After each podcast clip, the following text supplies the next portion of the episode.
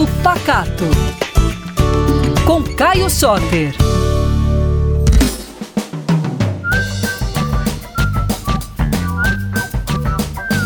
E aí, pessoal, tudo bem? Tô aqui de novo para conversar um pouquinho com você sobre cozinha mineira.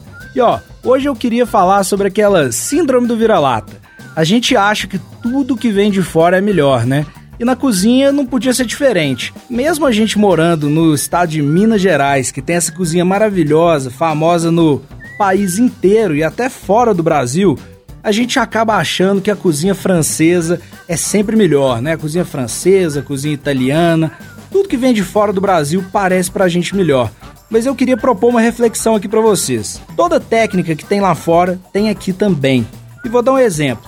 Lá na França tem um teórico da cozinha francesa, de 1900 e bolinha, que escreveu um livro muito importante, é o Auguste Escoffier. E no capítulo que ele fala sobre cocção de favas, ele fala que a gente não deve adicionar sal na água da cocção na hora de fazer essas favas. Bom, isso daí é uma técnica francesa, mas eu tenho certeza que todo mundo já tomou um puxão de orelha da vovó, da mamãe, na hora do feijão.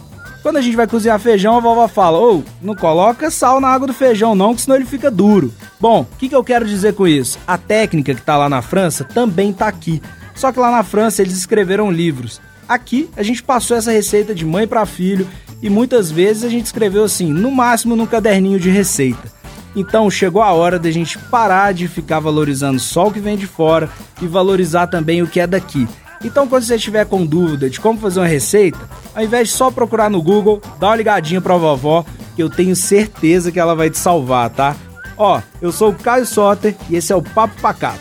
Você me encontra nas redes sociais no arroba Caio Soter, sem nenhuma letra repetida, e no arroba PacatoBH.